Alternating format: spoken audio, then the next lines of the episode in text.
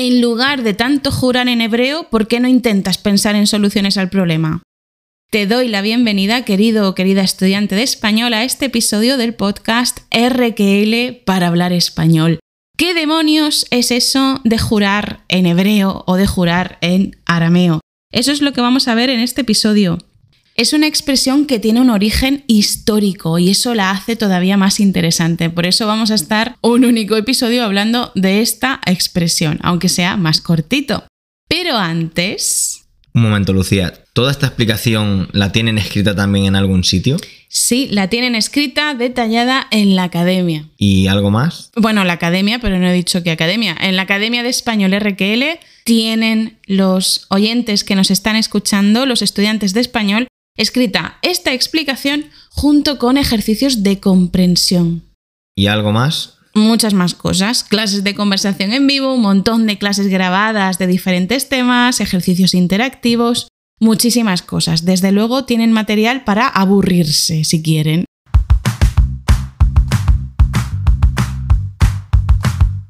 Bueno, ¿vamos con el tema? Vamos. Primero de todo, he dicho que esta expresión jurar en arameo, jurar en hebreo, tiene un origen histórico. Pero antes de centrarnos en el origen, deberíamos saber qué demonios significa. Antonio, ¿qué significa jurar en arameo o en hebreo? El significado de esta expresión es decir insultos, palabras malsonantes y dar a entender que estamos muy enfadados por algo. Sí, cuando nos ponemos a hacer mucho drama, básicamente. Cuando nos ponemos un poquito verbalmente agresivos, que estamos despotricando y diciendo palabrotas, palabras malsonantes, pues cuando hacemos todo ese ruido de palabrotas y de quejas, se dice que estamos jurando en hebreo o en arameo. Entonces, ¿cuál sería el origen de la expresión? El origen de esta expresión tan graciosa, tan curiosa, es histórico y además muy alejado en el tiempo, hace varios siglos, hace varios siglos. Estamos hablando del siglo XV. En el siglo XV tuvimos unos de los reyes más importantes de España, que fueron los reyes católicos. Los reyes católicos son famosísimos y muy importantes para España porque hicieron un montón de cosas que convirtieron a España y a muchos países del mundo en lo que son ahora. ¿De qué estoy hablando? Pues que los reyes católicos y en especial Isabel la católica fueron los responsables de la conquista de buena parte de América y por eso desde aquellos años, gracias a eso o por culpa de eso, según como se vea, en buena parte de América se habla español. Bueno, pero no solo eso, sino que también los reyes católicos fueron los responsables y fueron los que consiguieron recuperar, y vamos a poner entre comillas, recuperar la península ibérica. La península ibérica había sido conquistada por grupos árabes que vinieron desde África y estuvo varios siglos ocupada por estos grupos de árabes, ¿no? Pues los reyes católicos fueron los responsables de terminar la llamada reconquista, reconquista porque era re, otra vez, conquistar de nuevo el territorio de la península ibérica que supuestamente, más o menos, había sido arrebatado por los que coloquialmente se llamaba moros, por los moros. Por eso cuando hay fiestas medievales, son fiestas de moros y cristianos porque convivieron moros, cristianos y judíos durante mucho tiempo, y así es como se les llamaba, moros y cristianos, aunque actualmente la palabra moro es peyorativa y no debe usarse para referirse a musulmanes, porque es como un insulto. Bueno, los reyes católicos fueron responsables de muchísimas cosas que nos han traído lo que es España hoy día, ¿no? Todo el territorio nacional que tiene España, buena parte de él, mejor dicho, y territorios que tuvo en el pasado, que conquistó, pero además esta época fue muy buena para España porque se hicieron cosas como, por ejemplo, publicar la primera gramática, que es la gramática de Nebrija, que se publicó en 1492. La verdad es que el año de 1492 fue bastante fructífero. La gramática de Nebrija, el descubrimiento de América y por otro lado, se hizo algo que no considero positivo en absoluto, algo bastante absurdo de hecho, pero estas cosas se llevaban en esa época, se hacían mucho en esa época. Estoy hablando de la expulsión de los judíos de la península ibérica. En 1492, los reyes católicos firmaron la expulsión de los judíos. Debían irse de los reinos católicos que dominaban los reyes católicos. Pero tenían una segunda opción. Podían irse, coger lo que pudieran llevar consigo y marcharse, o una segunda opción. ¿Cuál era, Antonio? Convertirse al cristianismo.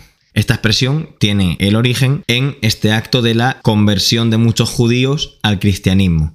¿Por qué? Porque no lo hacían voluntariamente, lo hacían para quedarse y además tampoco lo hacían la mayoría de ellos de corazón. No lo sentían, lo hacían simplemente para conservar su vida y para conservar sus bienes dentro del país. Así es, una cosa típica de estos años, hacer ese tipo de locura de poner la religión y la tontería por encima de la humanidad. A estas pobres personas se les expulsó sin permitirles llevarse dinero, hicieron algunos trucos para que se pudieran llevar algo, pero no en forma de dinero, nada de oro, en fin, fatal. Pero bueno, la segunda opción, que es la que ha explicado Antonio, es que se podían convertir. Evidentemente, muchos de ellos, o la mayoría, o casi todos, no creían realmente en el cristianismo, pero vamos, es que yo creo que me convierto a la religión que haga falta si con eso me voy a quedar en mi casa y con mi familia y no voy a abandonar mi país, porque aunque tenga una religión diferente, sigue siendo mi país y mi derecho, ¿no? Entonces por eso muchos de ellos hicieron falsas conversiones, que luego los pobres sufrieron las consecuencias, pero bueno, hicieron esas falsas conversiones. ¿Y qué es esto de hacer una falsa conversión? ¿Qué es eso de jurar en hebreo? Pues es simplemente que mientras estos judíos se convertían, juraban la nueva religión, es decir, decían, yo juro convertirme a bla, bla, bla, a la religión verdadera, bla, bla, bla. ¿No? Con un rito, un ritual. Eso es, porque en el cristianismo, en el catolicismo, el jurar es algo sagrado, es algo que tú estás haciendo poniendo a Dios por delante, ¿no? Como a Dios como testigo de, que de verdad estás haciendo algo mm, de corazón. Sí, y que te comprometes también. Entonces, bueno, pues esta gente juraba la nueva religión, pero lo hacían con un gran enfado y diciendo, pues se supone que insultos, mostrando un gran enfado, pero en hebreo. Y además, seguro que en hebreo también decían, se va a convertir tu puta madre al cristianismo. Por ejemplo, entonces, claro, como los cristianos veían a esos judíos enfadados y diciendo cosas malsonantes, pero no los entendían, juraban en hebreo. Ajá, es decir, vamos a ver, imagínate la situación de un judío jurando para convertirse al cristianismo si estaban jurando en hebreo y los cristianos no tenían ni pajolera ni puñetera idea de hebreo, pues los judíos tenían la suerte, o al menos en algunas ocasiones en las que no hubiera testigos malas personas, pues tendrían la suerte de estar jurando, pero en su idioma estar diciendo no me estoy convirtiendo realmente, mantengo mi religión y esto es puro teatro. Podrían haber dicho mil millones de cosas, que los cristianos no se habrían enterado. O malditos bastardos cristianos. Sí, malditos hijos de una hiena, me cago en vuestros reyes. malditos reyes católicos, etc. a saber. Pues eso, de ahí el origen de, esta expresión. Claro, el jurar en una lengua que los cristianos no entendían y que se notaba un enfado, pero no eran capaces de entender eso que estaban diciendo. Sí, pero yo creo que los cristianos sabían, bueno, los que no fueran demasiado tontos, sabían que los judíos estaban jurando falsamente, ¿no? Pues seguramente lo sabían, pero no lo podían demostrar. Claro, bueno, luego todos los controles que hizo la Inquisición, pero en fin, este es otro tema. Entonces, resumiendo, ¿qué pasa con jurar en hebreo, jurar en arameo? Se sabía que estaban hablando de algo falsamente o quejándose, ¿no? Pues se ha conservado ese significado de estar quejándose, diciendo palabrotas, etcétera, haciendo como un ruido de palabras que suenan mal. Y de ahí viene el hecho de que jurar en hebreo signifique decir palabrotas, despotricar, ser violentos verbalmente, ¿no? Con la palabra. Agresivos. Sí, ser verbalmente agresivos. Y más adelante se añadió la variante arameo, es decir, empezó con hebreo, que es la lengua de los judíos, del pueblo judío, y más adelante se añadió la variante arameo. ¿Qué es el arameo? El arameo es una lengua muy antigua que se hablaba en Oriente Medio y que era muy similar al árabe. Estamos diciendo era porque antes esa lengua se usaba muchísimo más. Ahora ha quedado en peligro de extinción. Es una lengua que está en peligro y quedan muy poquitos hablantes de, de esta lengua en zonas como Siria, Irak. Irán y Turquía. Vale, entonces en varios países todavía se conserva, pero es una lengua minoritaria y en peligro de extinción. Pero en aquellos años era una lengua que sonaba muy parecida al árabe que era más o menos famosa porque es la lengua que podría haber hablado, porque era el protagonista del cristianismo, Jesucristo, ¿no? Podría haber hablado arameo, pues era muy famosa esta lengua, se conocía y se conocía con la percepción de ser una lengua muy difícil, incomprensible, porque es un idioma muy parecido al árabe, entonces para un español suena suena a chino, como Muy decimos. parecido al árabe, pero además más antiguo, con lo que seguramente sería un idioma menos refinado que el árabe y más complejo. Por lo menos a la hora de, de escucharlo, sería más difícil de, de entender para gente de otros lugares. Entonces, cuando una persona está muy enfadada y no hace más que soltar insultos e improperios, parece que habla una lengua muy incomprensible para los demás y de ahí la similitud con el arameo. Por eso podemos decir tanto jurar en hebreo como jurar en arameo.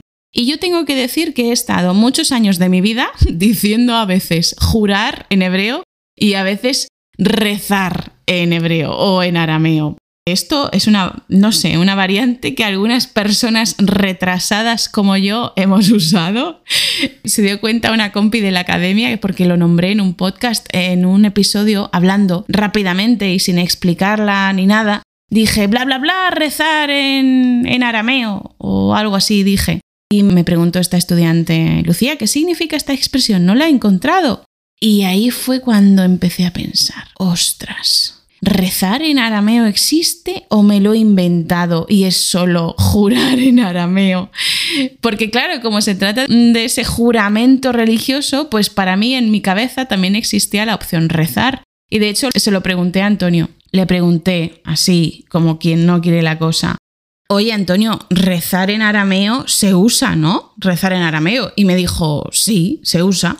Y después empecé a buscarlo en internet y no estaba. Había unas cuantas páginas, por ejemplo, de Twitter, algunos tweets en los que personas usaban esa expresión, rezar en arameo.